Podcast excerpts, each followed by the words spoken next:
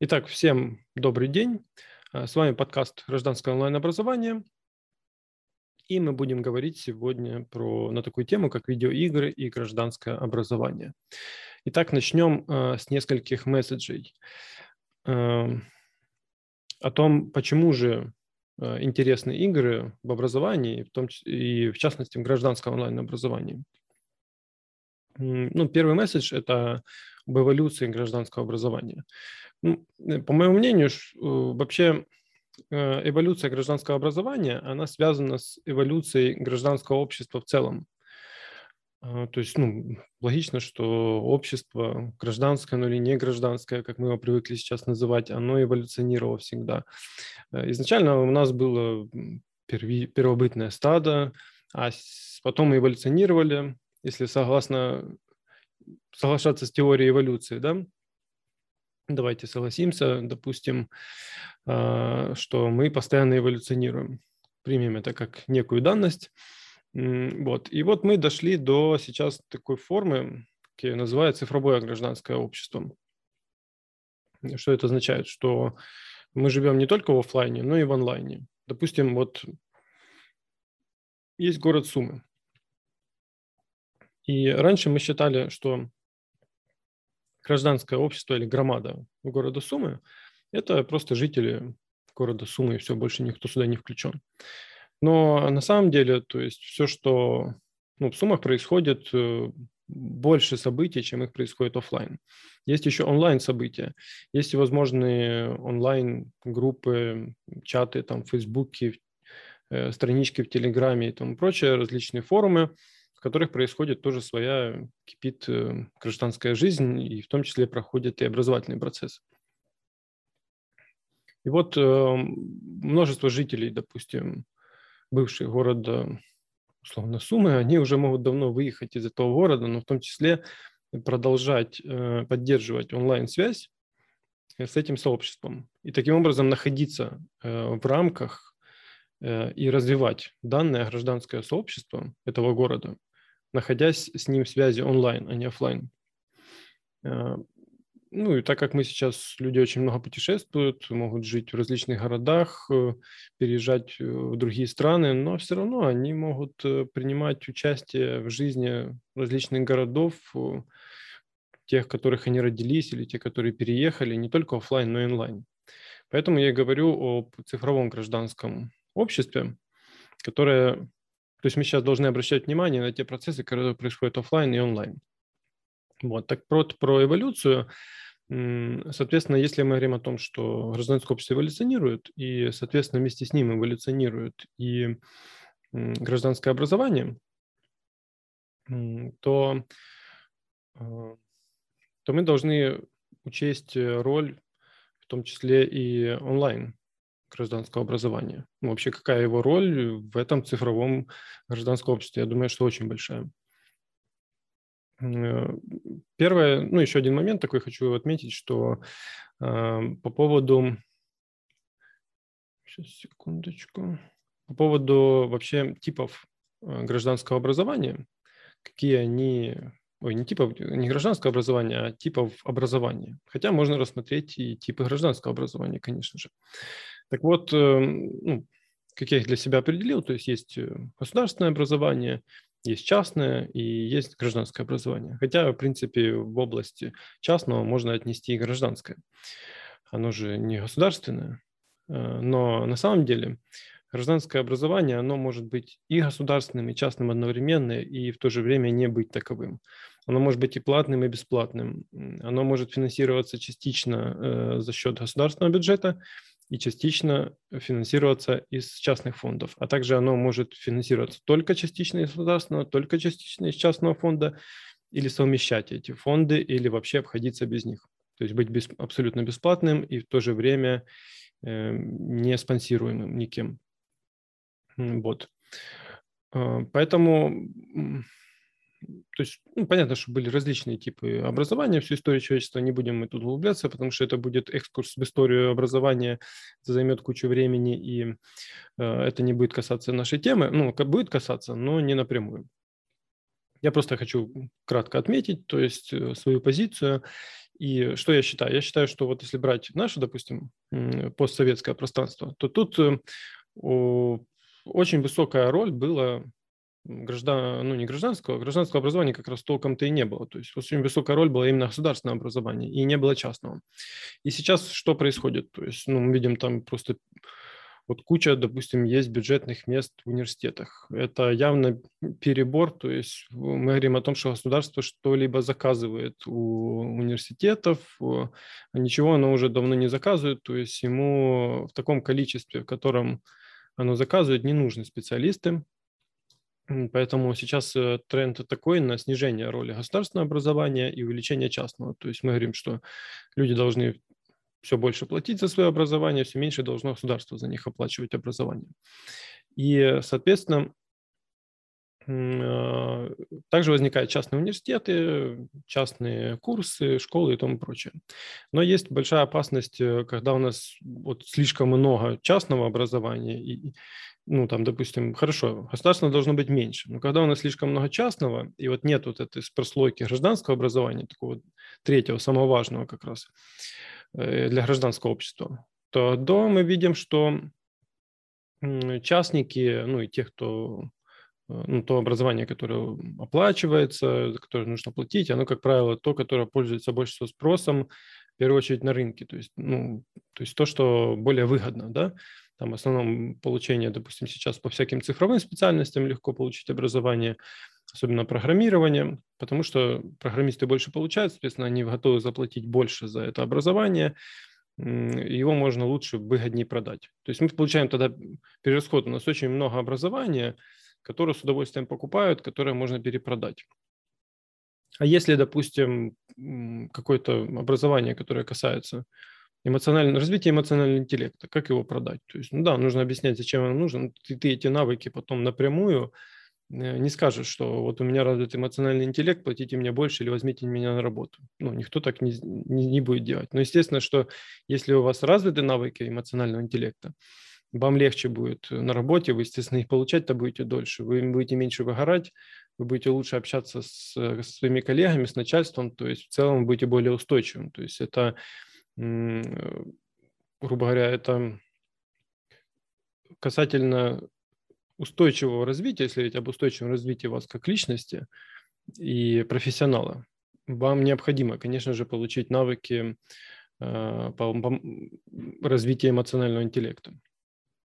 Вот, но как, да, и, и такие курсы продают, но понятно, что это если сейчас хайп, то продают. Если хайпа не будет, не будут продавать. Поэтому вот та ниша, когда общество задумывается само о себе как обществе, как о гражданском демократическом обществе, и что этому обществу необходимо в своих участниках воспитать какие-либо навыки, э, передать какие-либо знания,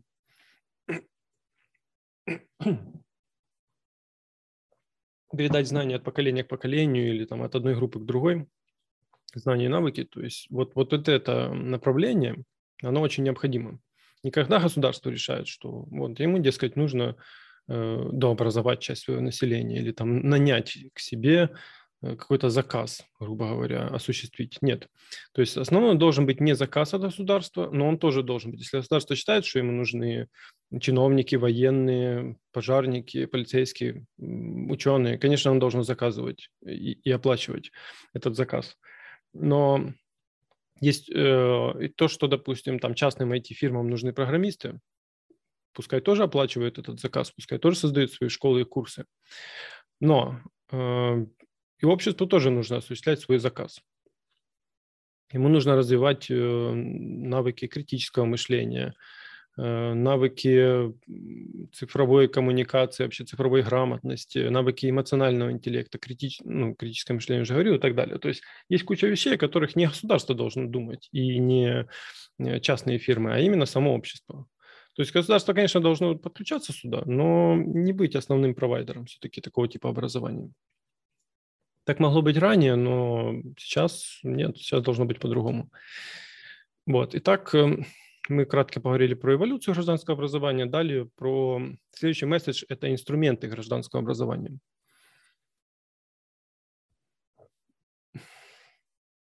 понятно, что с эволюцией вот этого типа образования, вообще всех типов образования, меняются и инструменты, методы и подходы, которые мы используем в гражданском образовании, ну, любом. Давайте просто говорить про образование, э, понимая, что мы говорим про гражданское образование в первую очередь. Так вот, мы говорим про образование, про инструменты для образования. А, понятно, что первобытные, ну, такие самые базовые первичные инструменты, там, сторителлинг, когда мы рассказывали историю, пересказывали что-либо, наш опыт передавали через истории. И потом э, это зафиксировано было уже в образовании как лекция, название, да, такой нашего классического сторителлинга.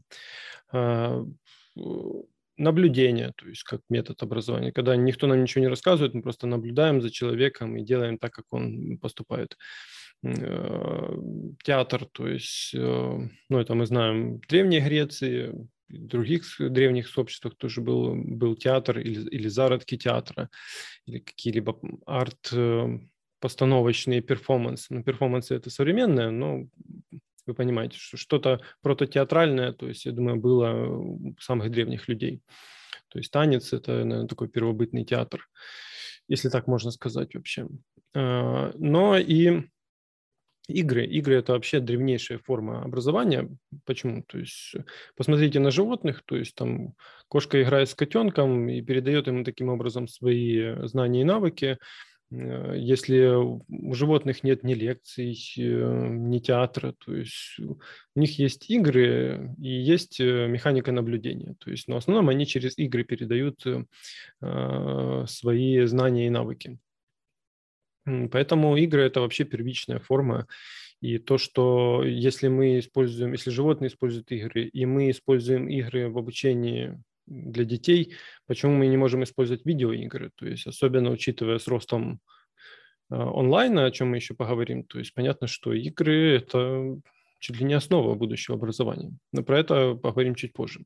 Итак, э, то есть основной мой месседж, ну, идея этого месседжа второго о том, что игры – это первичная форма, которую мы используем в образовании. Соответственно, мы с развитием общества в цифровое гражданское общество, мы переходим к видеоиграм как основному инструменту для передачи знаний и навыков. А, следующий месседж э, об онлайн-образовании. То есть почему сейчас онлайн-образование становится более популярным и более востребованным и, в принципе, более эффективным. И почему этот тренд уже никуда не уйдет. Да, то есть противники онлайн-образования говорят, э, ну, или, скажем так, люди, критикующие его, подмечают его негативные стороны. Они говорят, вы никак, э, да, вы знания можете передать, вы навыки не можете передать. Это полная чушь. То есть можно онлайн-образование спокойно передавать навыки.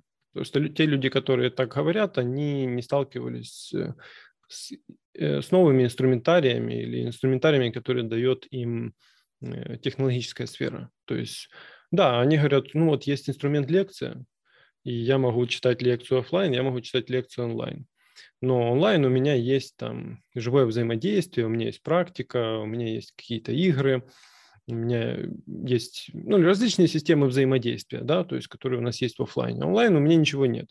Это, это о том, что у этого человека просто нет этих инструментов, это не, но это не говорит о том, что этих инструментов нет вообще.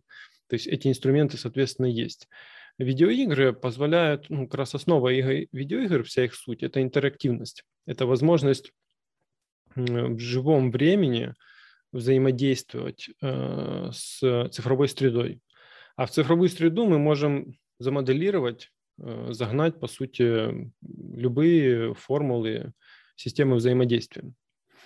Вот, поэтому как раз э, помимо знаний навыки очень даже отлично передаются через игры. Почему вообще онлайн-образование сейчас модно, популярно и необходимо, ну, то есть и незаменимо? То есть есть несколько факторов. Во-первых, то есть фактор это то, что у нас интернет становится все более доступным. То есть если раньше он был очень дорогим и медленным, то есть сейчас мы можем получить очень быстрый и очень дешевый интернет. Э, то есть, во-первых. Во-вторых, более дешевыми становятся и более распространенными эти технические способы доступа к этому интернету. То есть э, компьютеры, всякие консоли и смартфоны. То есть э, смартфоны сейчас, да, больше распространенные, чем, чем ПК, особенно вот мы берем азиатский мир, там, допустим, э, вот Азия, да, если говорить о том, какие игры играют в Азии, то там больше распространены игры для смартфонов. То есть связано с тем, что очень урбанизированное население в Азии, им нужно очень много передвигаться. В основном это метро, э, всевозможный общественный транспорт. Э, то есть, соответственно, они очень много тратят времени, находясь в этом транспорте, и чем им заняться, это, конечно же, играть в игры. То есть, как одна из форм убийства времени, ну или занятия чем-то. А еще важный вариант, э, ну, момент, что также там большая проблема с жильем, соответственно, меньше возможностей у тебя иметь какую-то отдельную комнату, отдельное место, где можно компьютер поставить и все прочее. И э, действительно, то есть люди часто и учатся, и работают, и играют с телефоном. Ну и в целом, то есть, да, и не по этой только причине, то есть ну, смартфоны больше распространены, они дешевле, чем ПК, и, и легче в освоении, и, Э, грубо говоря, и получении какой-либо информации. Э, вот. Э, то есть третий фактор – это глобализация. Конечно же, то есть то, что мы все стали намного лучше знать английский язык, он стал более распространенным в мире, чем было ранее, то есть позволяет нам обмениваться огромным количеством материалов, то есть создавать и понимать один и тот же материал по всему миру, то есть владея английским языком. А, соответственно, ну, плюс э, глобализация включает и то, что интернет охватывает все страны, и то, что ресурсы доступны нам практически в любой стране, если мы говорим о каких-то закрытых странах. Вот. И последний фактор, то есть пандемия ковид.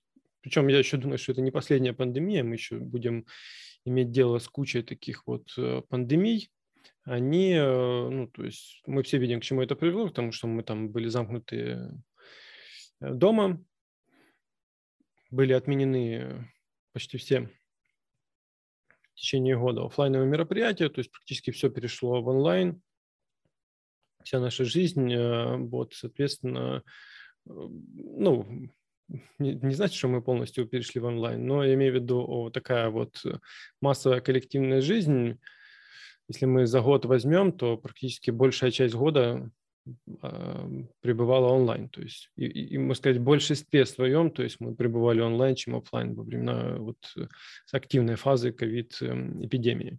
То есть вполне возможно, что еще такая ситуация будет, может даже еще более худшая. То, соответственно, люди, которые занимаются образованием, они, ну, в том числе образованием, они перестраховываются, и они осваивают инструменты онлайн-образования, они видят, что э, подавать информацию, создавать контент намного легче, чем офлайн, передавать ее можно большему количеству людей, э, соответственно, чем мы можем создать офлайн мероприятие. Ну, сплошные выгоды, в общем, дешевле, проще, быстрее, удобнее. А, следующий месседж, ну, а, понятно, что почему я говорю про онлайн, потому что видеоигры, они входят в этот э, концепт онлайн-образования. Э, следующий месседж, почему игры больше подходят э, для передачи знаний и навыков в цифровом гражданском обществе. Следует отметить, что вот, ну, если мы говорим о новом поколении, допустим, а, вот если мы будем разделять на поколение X, Y, Z, то если иксеры, они с играми начали знакомиться уже в зрелом возрасте, для них это еще что-то в номинку, вот, хотя и среди них есть куча гиков, которые увлекаются играми. То если мы говорим о поколении вот Y э, и Z, последнем поколении, то они практически полностью ну, погружены в игры, то есть очень много проводят там времени. Вы практически не встретите человека, который не играл там ни разу. вот, среди, наверное, поколения Y. А среди поколения Z э, точно будет человек, который, как это есть игра, которую он постоянно играет, хотя бы одна. То есть эм, игры становятся ну, практически базовым таким времяпровождением для нового поколения.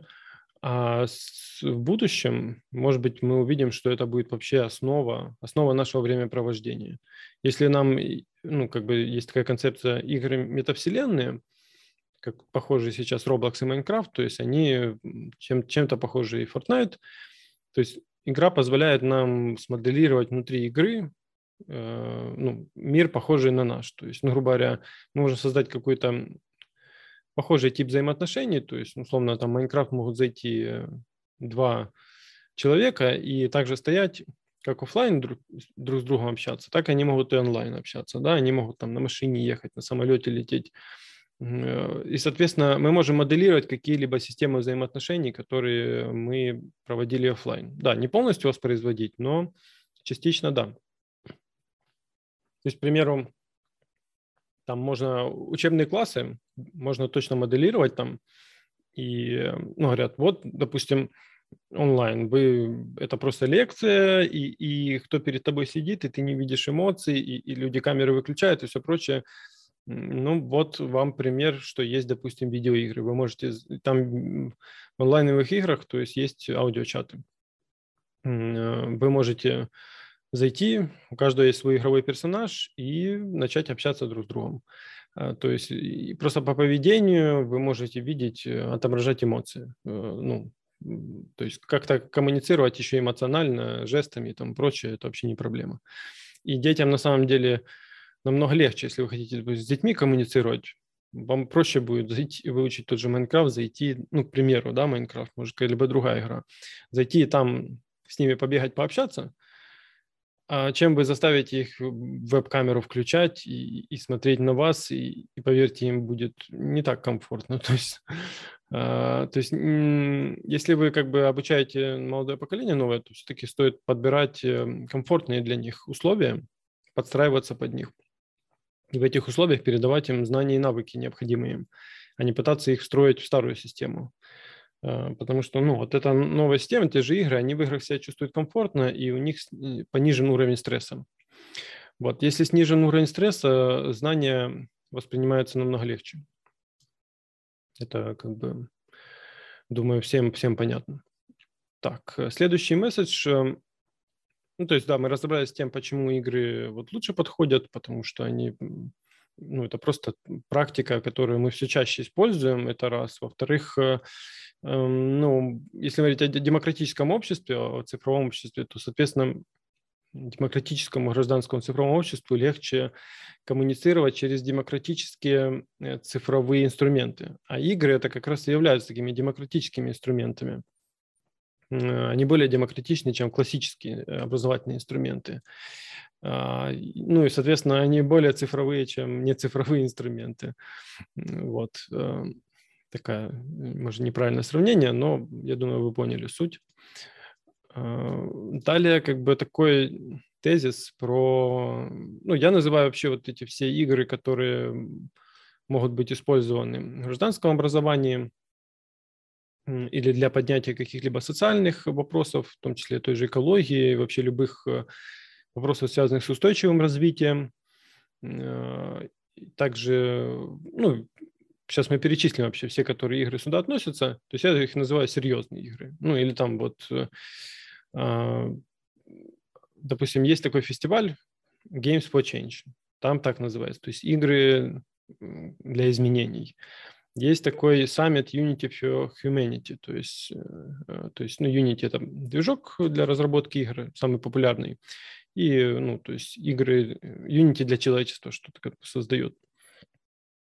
То есть Э, ну, я их называю так серьезные игры. То есть, и на самом деле, вы можете подумать, таких игр на самом деле куча. То есть э, по каждому из направлений, то есть есть десятки игр. Сейчас мы поговорим про направления, какие есть самые популярные. То есть это первое направление, это устойчивое развитие, вообще окружающая среда, экология и вот э, все, что связано с устойчивым развитием, соответственно, это относится к теме развития гражданского общества. Второе направление – это образование. Третье направление – это сторителлинг и такие экспериментальные подходы э, в сторителлинге, в передаче каких-либо историй или погружения в какой-либо опыт.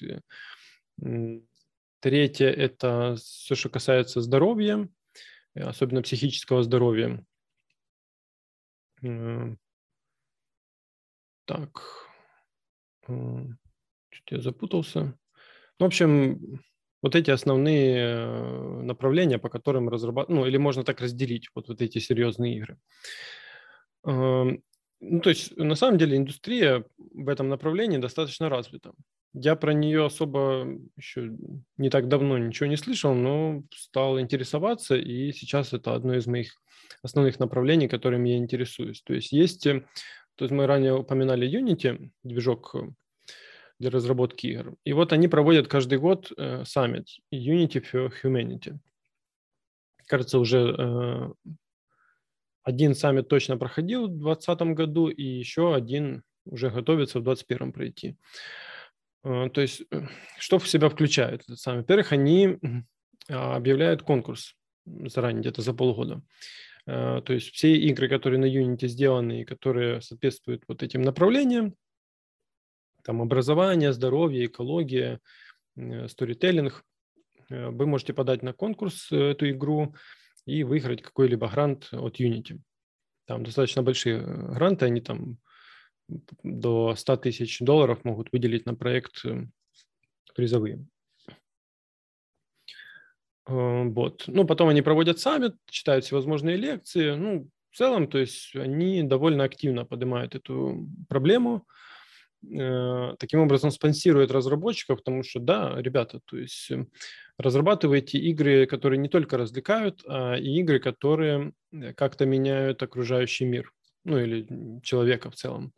То есть игры, полезные игры. Следующее, э, стоит упомянуть, есть такая э, конференция Games for Change, я уже ранее упоминал. Она проходит каждый год, и, как оказалось, она проходит уже где-то около 13 лет – то есть каждый год они собираются, читают кучу лекций, посвященных э, вот этим всем направлениям, как игры меняют, э, помогают лечить различные болезни, там, поднимать тему экологии, исторической справедливости и все прочее.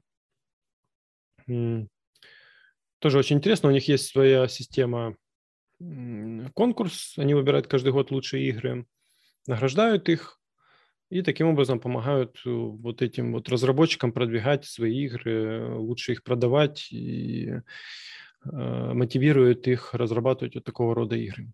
А, ну, еще есть такой, как сказать, э, консорциум, что ли, игровых разработчиков, называется Playing, Playing for the Planet. Он был создан уже несколько лет назад. У них проходили два глобальных мероприятия. Это Green Mobile Game Jam в 2020 году и э, Green Game Jam в этом году.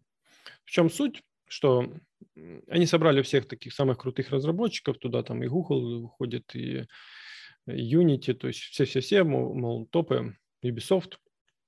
И в чем суть? Они говорят э, там, ребята, давайте э, вот к такой-то дате вы выпустите всевозможные там DLC, апдейты к своим играм, Э, которые будут э, как-то поднимать тему там, вырубки лесов, э,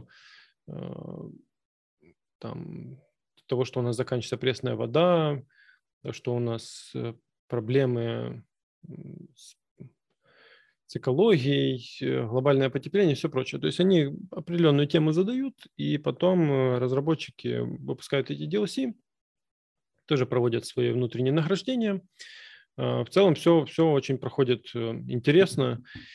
И я считаю, что ну, это одно из таких э, самых важных событий, то есть, которое каждый год проходит, и за ним стоит следить.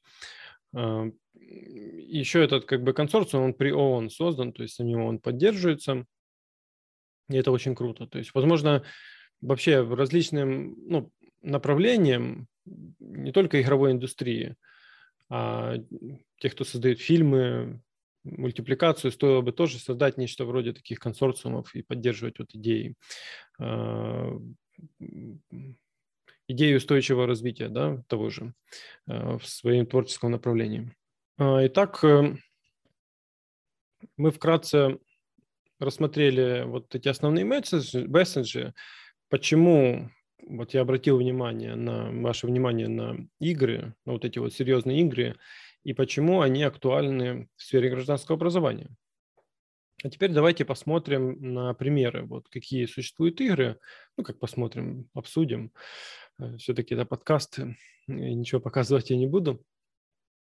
Вот, то есть есть э, ну, интересные яркие примеры, которые показывают о том, что да, да, супер, это очень эффективно, это, это есть. Люди используют э, видеоигры в решении всевозможных эм, задач гражданского образования. И основной мой месседж, то есть с провайдером гражданского образования, что, ребята, э, создавайте игры. То есть создавайте игры в этом направлении, то есть уже есть Видите, частные инициативы государственные, которые готовы поддерживать это направление. И, соответственно, ну, ну и вообще, то есть э, это действительно очень эффективно. Эм, итак, первая игра, которую я хотел обратить ваше внимание, э, Harmony Square. Это, что на русский переводится «площадь гармонии». Это про то, как игры помогают бороться с э, дезинформацией или fake news, так называемые, по сути, это, ну, это игра пример того, что игры могут быть инструментом э, для цифрового ликбеза, для того, чтобы поднимать уровень цифровой грамотности населения. Ну, это игра, вот как раз который проходил Games for Change недавно, вот этот вот эм, конференция. Эта игра там стала одним из финалистов. Э, что такое вообще эта игра? Просто, ну, она такая текстовая веб-игра, очень простая в освоении, там буквально она за 10 минут проходится. То есть место действия – это такая себе идиллическая площадь э, гармонии, небольшой район, э, несколько одержимой демократии, как говорят в описании. А, а игрок, его нанимают на должность генерального директора по дезинформации. Ну, то есть как бы весело в том, что мы принимаем на себя вот такую негативную роль такого злого человека. И вот и задача игрока на протяжении четырех коротких глав нарушить мир и покой площади, вызывая внутренние э, разногласия и натравливая жителей друг на друга.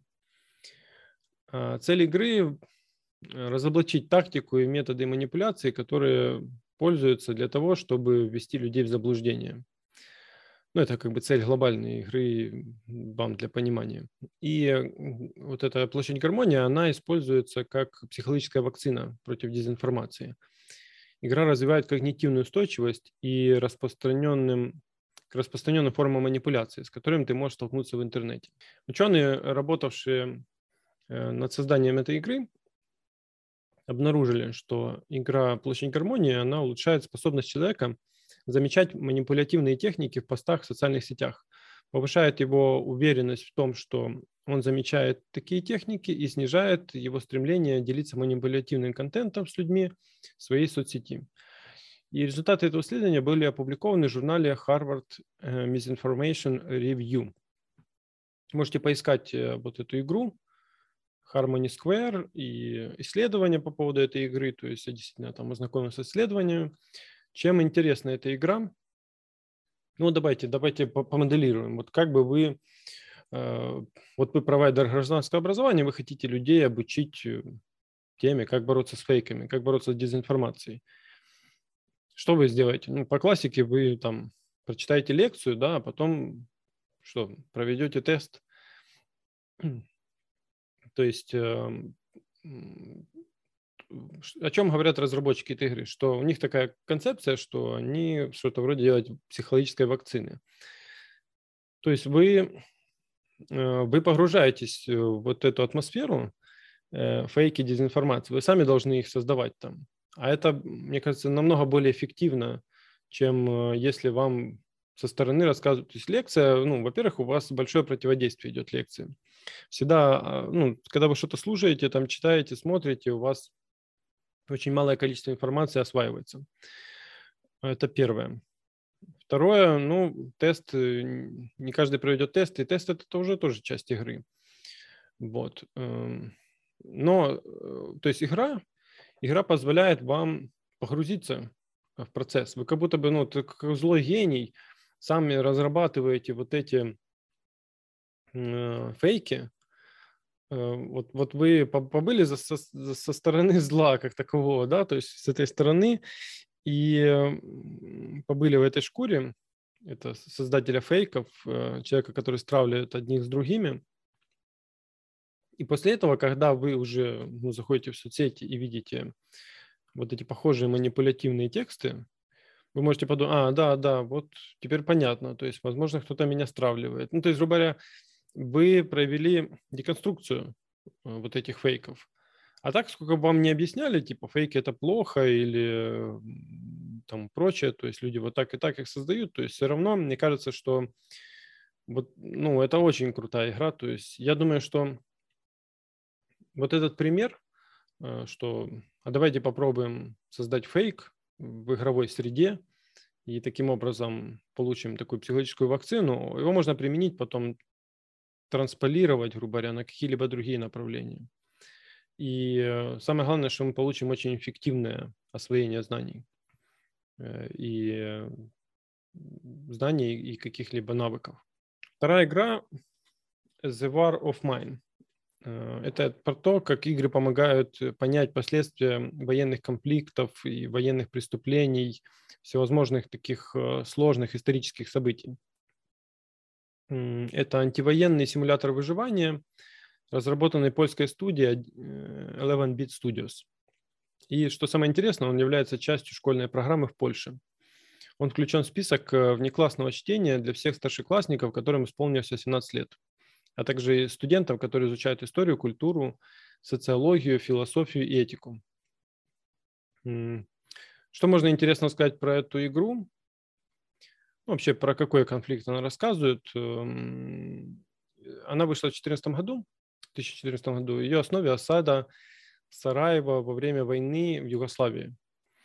А за 4 года осады, по официальным данным, было убито более 5000 гражданских, среди которых много детей. И сами вот разработчики, они говорят, что игры – это часть культуры. Они современные, природные и привлекательные для молодежи. Они используют понятный ей язык, э, понятный ей язык, язык взаимодействия. Игры могут рассказать обо всем, об эмоциях, э, о правде, о борьбе, про борьбу добра со злом, про гуманность и страдания. То есть, какой посыл, ну, что я хочу сказать? И на самом деле есть э, несколько таких проектов, я знаю, которые вот через игровую, через игровой способ они рассказывают о каких-либо военных конфликтах, там, о травле, э, как травили нацисты евреев. Есть какой-то недавний проект, но еще не успел с ним ознакомиться. А, и тому прочее. То есть эм, вы можете, да, прочитать, передать эти знания в книге. Вы можете передать их э, тоже с помощью фильма, анимации и тому прочее. Но игра, только игра позволяет вам погрузиться. То есть вы можете, ну там в чем интерес вот этой игры. Там вам нужно, у вас есть поселение, за которым вам нужно следить вот за выживаемостью вашего поселения. То есть у вас каждый человек – это определенная ценность. И вы э, ну, постоянно то есть, должны отправлять кого-то за добычей ресурсов. И есть шанс, что этот человек умрет. Но если не отправлять, вас погибнет э, от холода и голода все население, ваше, ну, ваше поселение и тому прочее. То есть э, вот вам создают специально такие невыносимые условия, сложные, в которых вы должны делать очень сложный моральный выбор. И мне кажется, что вот погружение в эту среду, оно лучше передает опыт э, тех страданий, тех проблем, с которыми сталкиваются люди в военных конфликтах. Это лучше передает э, молодежи, да и вообще любому поколению, вот ужас того произошедшего. Ну да, можно шокировать как бы фото-видео, но вот этот шок резкий, эмоциональный, э, шок-контент, да, на него потом идет и быстрое сопротивление. То есть психика же быстро и вытирает его из памяти, и нет глубины в этом. Поэтому человека, мне кажется, нужно не шокировать, а его нужно погрузить. И вот игры, они как раз вот, ну, такая игра, она плавно погружает и, и может передать вот этот вот сложный опыт э, э, тех произошедших событий. Ну и куча есть игр про войну, то есть мне кажется, что если они правильно составлены, то есть э, с учетом исторических данных, э, там участвовали психологи в разработке, э, их можно рекомендовать для изучения в школе, в университете. Не то, чтобы вы лучше получите какие-либо знания, факты. Ну, конечно, лучше прочитать в книге, это быстрее и эффективнее.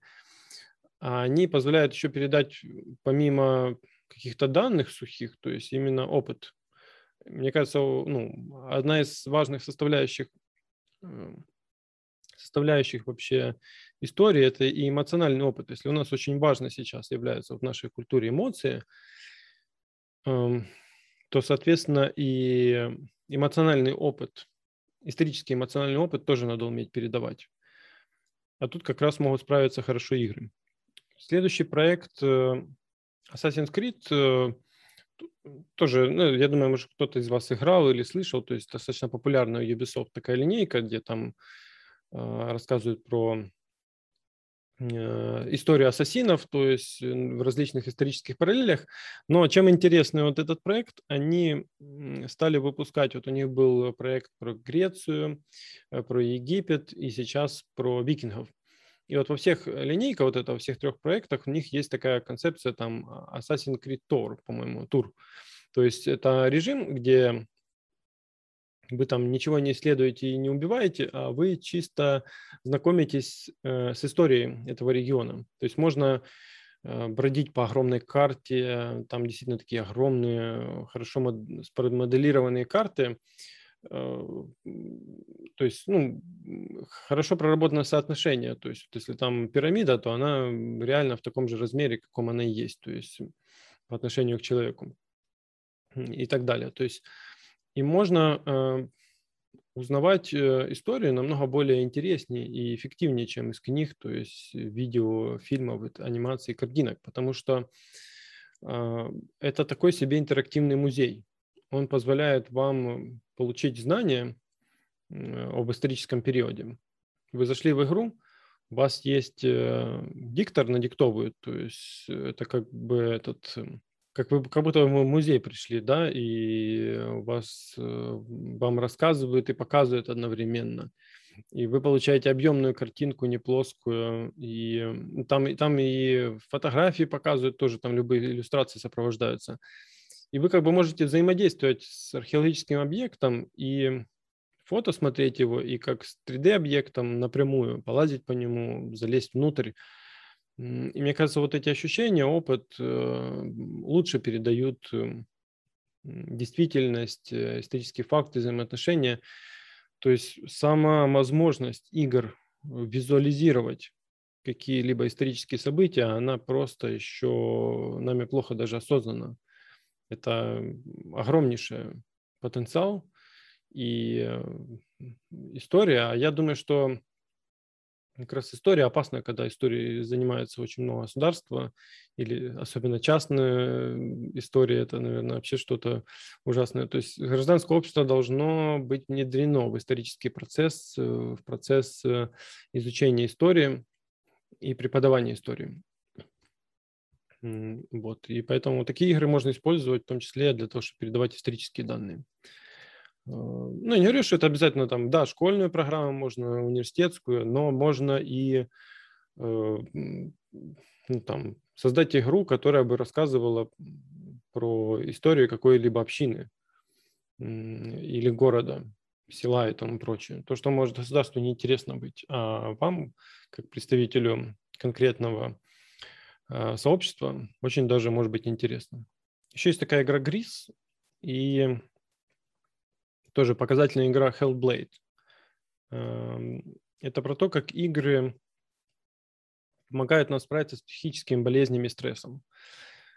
А, ну, вообще большинство психических болезней, они, в принципе, имеют э, природу стресса.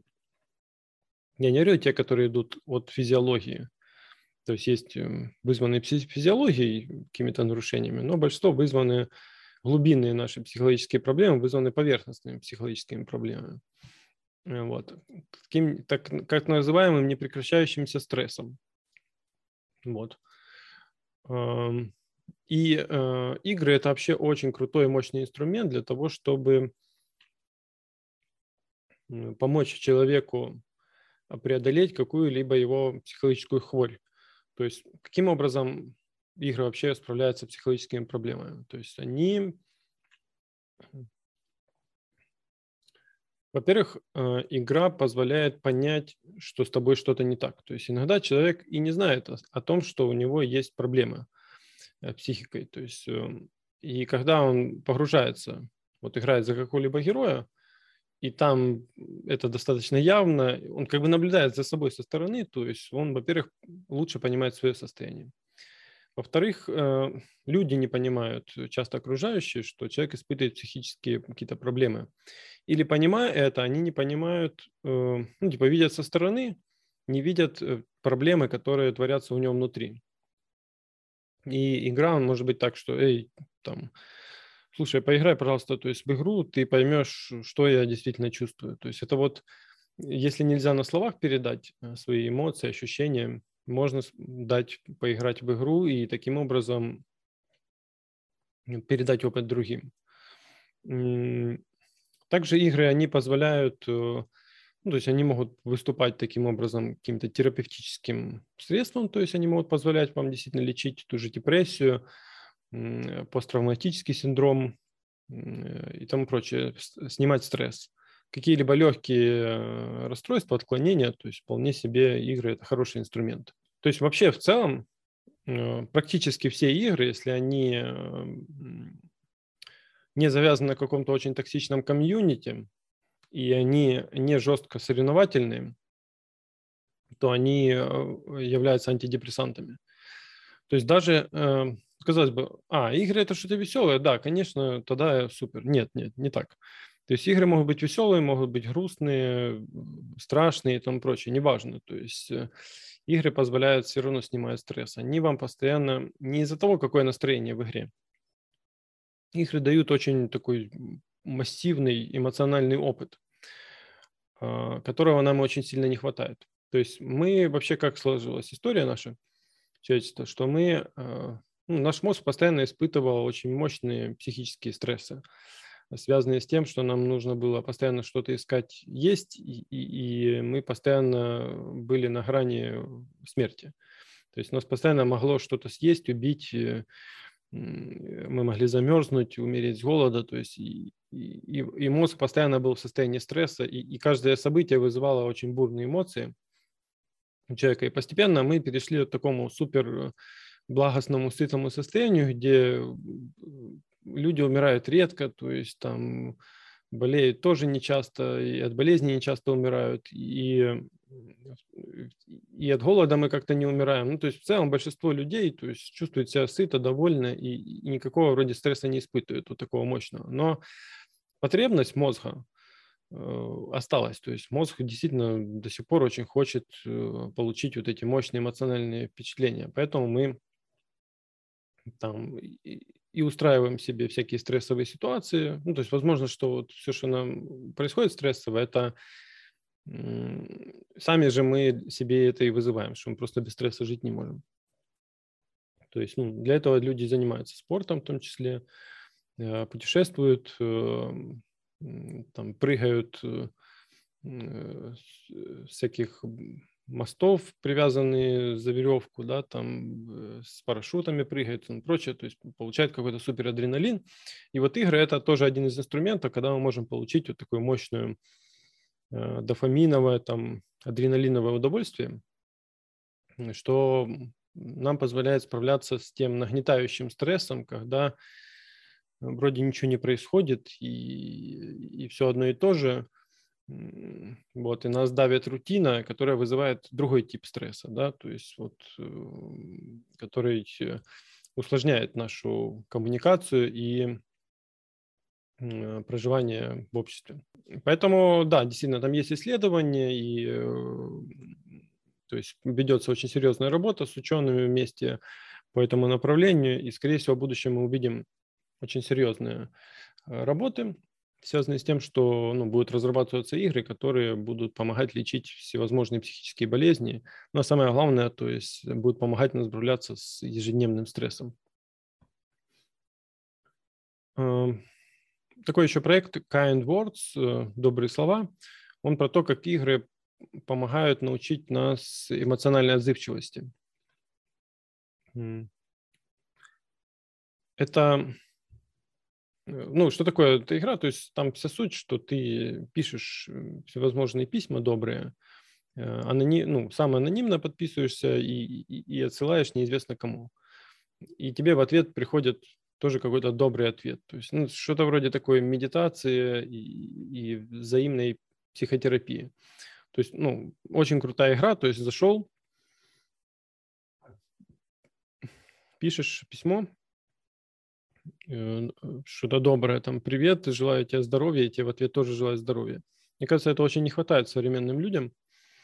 А, то есть говорят о том, что вот, да, важно сейчас развивать эмоциональный интеллект. И вот игры как раз, вот, а как вы будете развивать этот эмоциональный интеллект? То есть лекции слушать? То есть нет. Ну, я считаю, что ну, только практики могут быть э, по развитию эмоционального интеллекта. Но опять же, практики это тяжело создать. И как, как вы их будете создавать, разрабатывать? То есть э, собирать людей офлайн, какие-то сложные вещи придумать. То есть намного круче и проще это разработать игру, которая будет тебе позволять развивать эмоциональный интеллект. То есть игры, мне кажется, самый лучший инструмент как раз для развития эмоционального интеллекта. Вот. А это сейчас одно из самых хайповых таких попсовых э, штук, э, направлений вообще в гражданском образовании ну, не только в гражданском, в частном тоже, то есть... Эм, э, то есть еще хочу немножко рассказать вот про тот проект, который мы сделаем в детской студии 361. То есть его суть тоже э, учить людей экологическому поведению и мышлению. Там вкратце суть такая, что ну, апокалипсис, конец света, и э, происходит мутация, ну не конец света, конец привычного нам света, да, то есть э, мутируют люди, мутируют животные, мутирует мусор, вот, и э, ко всем этим мутациям, проблемам, мол, приводит наше неэкологическое поведение. И вот животные решают, что нужно спасти планету, и они едят, ездят по всему миру и сортируют, перерабатывают мусор. То есть мы не дидактически там говорим, не сортировать плохо, сортируйте, переработка – это хорошо, ну, это не лекция. И там просто, если ты осваиваешь методы сортировки и переработки, ты выживаешь. Если нет, ты умираешь. То есть и вот это такой себе выживач, и на тебя еще постоянно нападают зомби, и как бы в такой ситуации ты вот эти знания о сортировке и переработке, ты их осваиваешь, просто проходя игру, вот тебе весело, круто, и мне кажется, что очень много знаний мы можем вот так вот имплементировать э, в развлекательные игры, то есть, что не всегда мы должны делать игры очень серьезными, дидактическими. То есть, можем сотрудничать с разработчиками, э, которые вот даже не какие-то DLC дополнения, они просто будут внедрять э, какие-то образовательные концепции в свои развлекательные проекты. И мы будем, ну, и человек проводит э, десятки часов в неделю как бы внутри игр, то есть очень много играет. То есть он просто будет получать постоянно важную для него и для общества информацию и навыки. А, еще такой проект Minecraft Education Edition. Это про то, как игры помогают создавать виртуальные классы. Я уже упоминал, но еще вкратце расскажу. То есть, ну, Minecraft и подобные ему игра Roblox и другие сейчас разрабатываются проекты. Это такие себе метавселенные, то есть это игра, в которой можно замоделировать что угодно. И вот намного, то есть, грубо говоря, можно любую образовательную программу, любой урок по истории, культурологии, там, физики, химии, э, математики, программирования создать э, в Майнкрафте. И постоянно эти возможности этого движка расширяются. И дети играют в Майнкрафт очень много, и для них в начальной школе провести там уроки, это было вообще супер. То есть и таким образом преподаватели идут навстречу детям, что они их не вырывают из какого-то состояния, когда они вот они были дома в садике, и тут пришли в школу, и тут все серьезно, неинтересно, и э, какие-то оценки, нужно ровно сидеть и все прочее. То есть, а если бы они переходили, то что давайте первые уроки, там, первый год мы будем в Майнкрафте получать все эти знания, там, учиться печатать, э, учиться каким-то основам химии, математики, не знаю, ну, то есть какие-то базы, то есть это вообще, это супер. Дети намного легче бы обучались, то есть и особенно в условиях, вот как уже упоминал, то есть ковид, когда мы ставим онлайн-классы, то есть вот возможности вот таких вот игр для создания онлайн-классов, и, ну, это не просто как бы мое такое мнение, то есть это действительно уже очень часто используется, то есть и я даже слышал, читал про то, какую-то там защиту диссертации проводили в Майнкрафте. А, то есть люди экспериментируют, и мне кажется, что провайдеры гражданского образования должны, должны подключаться к таким экспериментам, и это очень круто. Еще такой, э, если смотрели фильм «Черное зеркало», Бранда Шмых, это пример того, как интерактивные фильмы это такой тип игр еще тоже называется. Это может быть как фильм с игровым элементом, так и игра, где вы практически большинство времени наблюдаете какую-либо картинку, и лишь небольшие часть всего геймплея занимает, что вы делаете выбор какой-либо. То есть про то, как вот такие интерактивные фильмы учат э, нас выбирать, делать выбор в целом и прививают независимое э, демократическое мышление. Э, в чем суть? То есть, ну, классические фильмы, ну, где мы знаем, вот есть сюжет, и все, и мы наблюдаем за его развитием, они не ахти нас учат э, какой-либо интерактивности, да, там ее просто нету. Если мы просто добавляем интерактивный элемент э, в фильм, позволяем э, зрителю самому влиять на сюжет, это совершенно меняет наш психологический подход к действительности. Потому что да, фильмы это часто вообще инструмент э, пропаганды. Понятно, сейчас все меньше, то есть, потому что, ну, опять же, часто именно государство финансирует фильмы. И если говорить то, как раньше было, то есть э, там, в 20 веке очень часто применялось именно как инструмент пропаганды и воспитания населения. Но да, да, фильмы, они и по привычке, и по природе своей часто воспитывают у нас какие-либо навыки, или да просто мы копируем модели поведения часто от фильмов. Поэтому э, вот это а основная модель поведения, которую передают фильмы, это модель пассивного э, зрителя, наблюдателя за происходящим.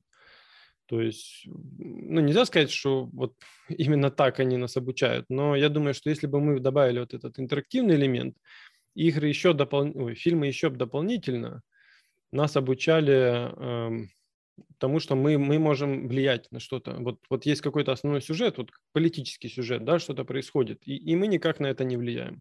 Все, мы смотрим и ждем, чем это закончится. Если мы будем э, влиять на развитие сюжета фильма все чаще и чаще, то я думаю, что, ну, по крайней мере, если такие будут выходить э, проекты, хоть изредка, хоть иногда, они будут э, нам давать тоже такую психологическую прививку, такую практику нас развивать, что нет, действительно, я человек, я могу что-то изменить.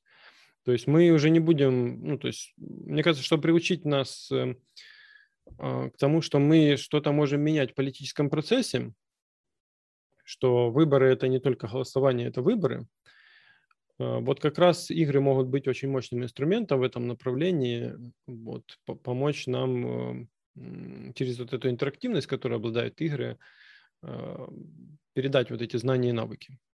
Ну, еще буквально про парочку проектов расскажу. Вот интересный проект Change, а, A Homeless Survival Experience. Это про то, как игры учат нас понимать жизненный опыт других людей.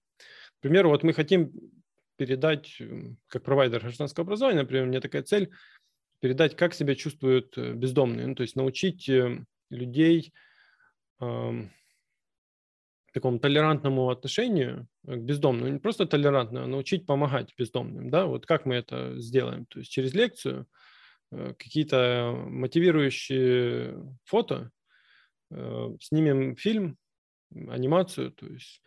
А люди предприняли вот такую попытку, разработчики создали игру, где вы можете почувствовать на себе вот этот опыт, там у вас каких-то идут эм, рандомных выпадает 100 ситуаций, когда вы должны выживать.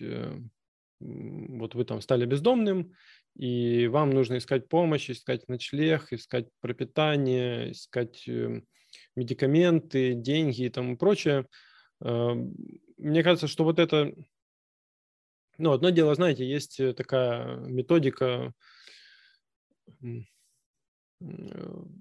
развития языка ненависти, да, когда, наоборот, усиливается, ну, использует эту методику, чтобы, наоборот, разделить большую группу на малые группы, а потом ими манипулировать.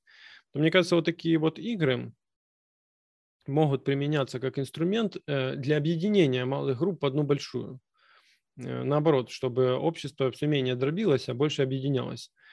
И э, дать нам понять возможность, ну, допустим, как понять человека другой, другого вероисповедания, там, другого языка, другой культуры, э, другого социального статуса. Мне кажется, вот круто через такие игры, когда мы можем зайти и просто понять, ну, мало того, что это еще в том числе э, может нам быть как профориентационная штука, что можно вообще понять, как, э, эм, как работают люди разных профессий. Это все можно сделать через игры.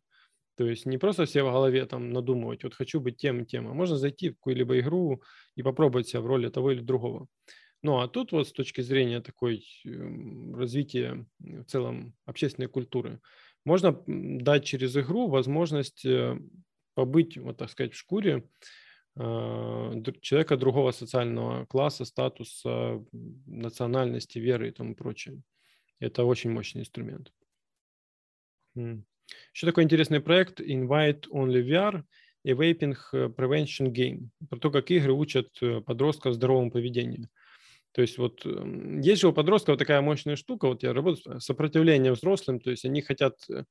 Э, то есть подросток – это как бы личность, э, формирующаяся личность, которая переходит из детского э, статуса взрослый, и, соответственно, чем быстрее, ну, она хочет как можно быстрее, подросток хочет состояться как взрослый. Для этого он ну, там, использует, может использовать алкоголь, сигареты и тому прочее, это как статусы, которыми владеют только взрослые, они говорят, только с 18. И он как бы нарушает этот запрет, взламывает, говорит, вот я теперь уже взрослый. Второй фактор, что подростки стараются не слушать взрослых или же, эм, ну, скажем так, особенно тех, которые дидактически что-то им рассказывают, потому что дидактически, когда рассказывают взрослые, это значит, что взрослый говорит, я взрослый, а ты ребенок. Соответственно, не дает ему возможности выйти из этого статуса, он хочет из него вырваться. Поэтому хорошо, когда взрослый говорит с ребенком э, как взрослый со взрослым. Тогда нету, ну, тогда он как бы говорит, все, ты взрослый, тебе не нужно доказывать, что ты взрослый, и, и давай общаться уже по-взрослому. И вот такая игра – это как раз вот что-то вроде разговора взрослого человека с подростком, но на уровне взрослый-взрослый. Вот что дают нам игры, и, и это в миллион раз круче, чем лекции, которые будут взрослые читать э, подросткам. Типа они говорят, вот там курить это плохо. Там, ну, они тут не про курение, а про вейпинг. Ну, по сути, есть курение электронных сигарет. А тут создается игра, которая вот там, она как раз показывает, э, как подростками манипулируют другие же подростки, объясняя, что вот там курить это круто и тому прочее. Они тебя обучают э, Э, системе коммуникации, то есть тому, как, как нужно противодействовать вот таким опасным ситуациям, когда тебя могут завлечь вот в, в такое аддиктивное поведение. Ну, то есть, э, и я думаю, таких э, проектов должно быть больше. То есть это, это очень классно. Ну, еще последний проект, который хотел рассказать.